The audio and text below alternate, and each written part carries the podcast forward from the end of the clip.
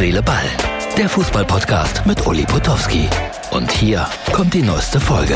Herz, Seele, Ball, Freunde. Ich wünsche euch einen friedlichen Tag, einen friedlichen Abend, einen friedlichen Morgen, wann immer ihr zuschaut. Ich beginne heute mal mit einem persönlichen Thema. Ihr habt es wahrscheinlich gehört, gelesen, mitbekommen.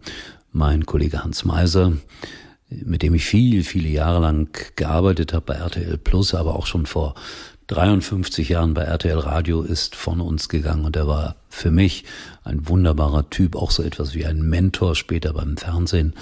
Und auf jeden Fall haben wir viele merkwürdige Situationen zusammen gehabt, auch beim Fußball beispielsweise bei der Katastrophe im Heiselstadion in Brüssel 1985 zwischen Liverpool und Juventus Turin, als Hans Meiser und ich gemeinsam live über diese Katastrophe berichtet haben. Ich aus dem Heiselstadion in Brüssel und er aus unserem Studio in Luxemburg.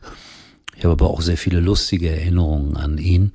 Wir haben uns noch vor vier Wochen getroffen. Er hat einen Radiosender an der Ostsee gegründet und ein Mann mit 77 Jahren voller Elan, voller Lust am Leben, voller Pläne ist von uns gegangen. Hier das Foto von uns beiden. Hübsche graue Haare, beide einen schönen Bauch. Schade. Ich werde mich nicht mehr mit ihm unterhalten können. Äh, noch eine kleine Erinnerung. Dieses Foto hier ist uralt von einem Fußballspiel. Hans hat sich überhaupt nicht oder nur ganz gering für Fußball interessiert und da habe ich ihn mal mitgeschleppt zu einem Spiel der RTL-Mannschaft, ja. Schaut euch mal bitte die Kulisse an, da waren 20.000 Zuschauer, die unsere Betriebsmannschaft Fußball spielen sehen wollten. Die Betriebsmannschaft von RTL. Das hat mit Fußball nicht viel zu tun gehabt. Aber doch, an dem Tag ja, Günter Netzer hat mitgespielt. Und da hat er mit mir gemeinsam die Mannschaften vorgestellt. Eine schöne Erinnerung. Kommen wir nochmal zurück auf äh, Tuchel, auf Sky, auf das Spitzenspiel. Natürlich müssen die Dortmunder jetzt ein bisschen Häme mal wieder ertragen.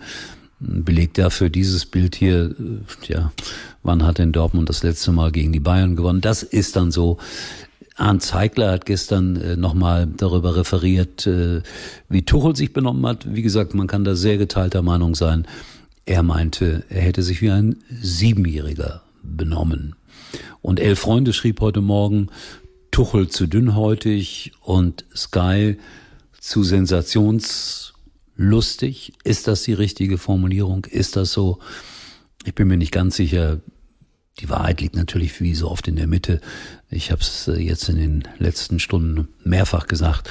Äh, Im, Im Angesicht vieler anderen anderer Dinge ist es einfach albern, sich so zu benehmen. Also vielleicht äh, oder möglicherweise sogar ganz sicher etwas besser wisserisch die Kollegen, die sogenannten Experten, aber dann am Ende auch fast kein anderes Thema mehr zu finden als Hamann und äh, Lothar. Das ist dann auch äh, ja zu einseitig, finde ich. Also bitte nehmt den Fußball nicht ernster, als er ist.